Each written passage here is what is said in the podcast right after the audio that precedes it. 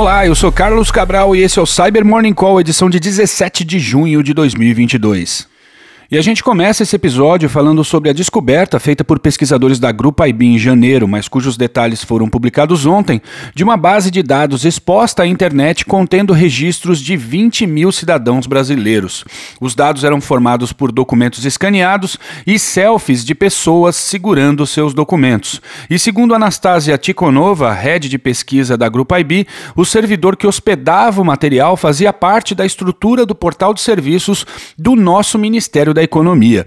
A pesquisadora afirma que as evidências que coletou indicam que os dados foram copiados para o servidor em novembro do ano passado, tendo ficado expostos por quase dois meses.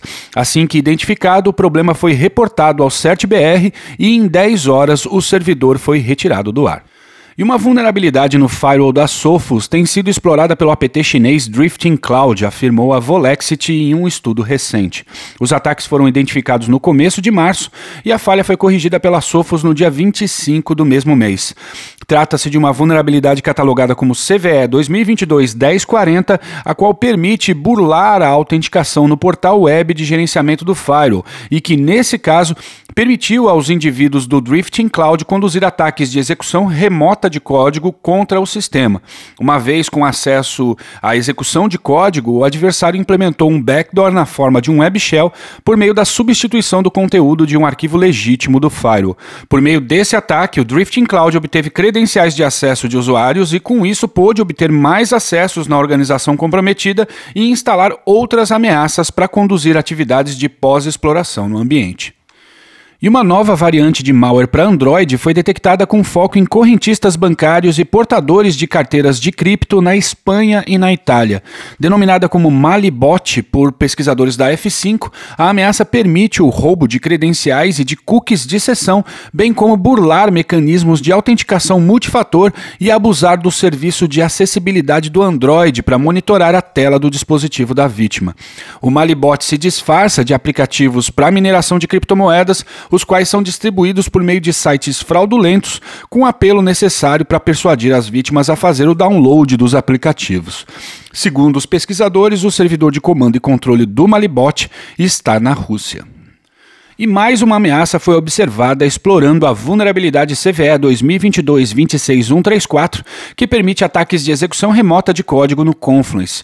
Dessa vez, a equipe da Sophos identificou que novas variantes do ransomware Cerber foram preparadas para explorar a falha. Segundo o pesquisador Andrew Brent, que assina o estudo, nos casos que ele observou, assim que executa o exploit para a falha no Confluence, a ameaça executa também um comando em PowerShell que faz o download e a ativa seu payload no servidor, o qual permite criptografar seu conteúdo e exibir uma nota de resgate.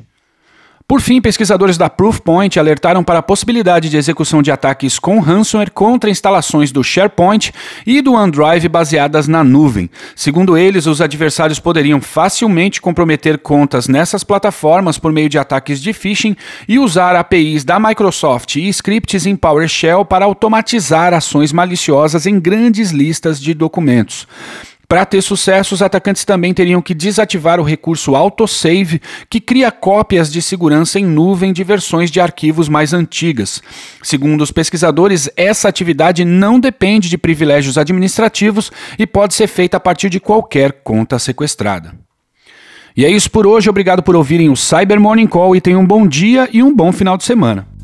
Você ouviu o Cyber Morning Call, o podcast de cibersegurança da Tempest.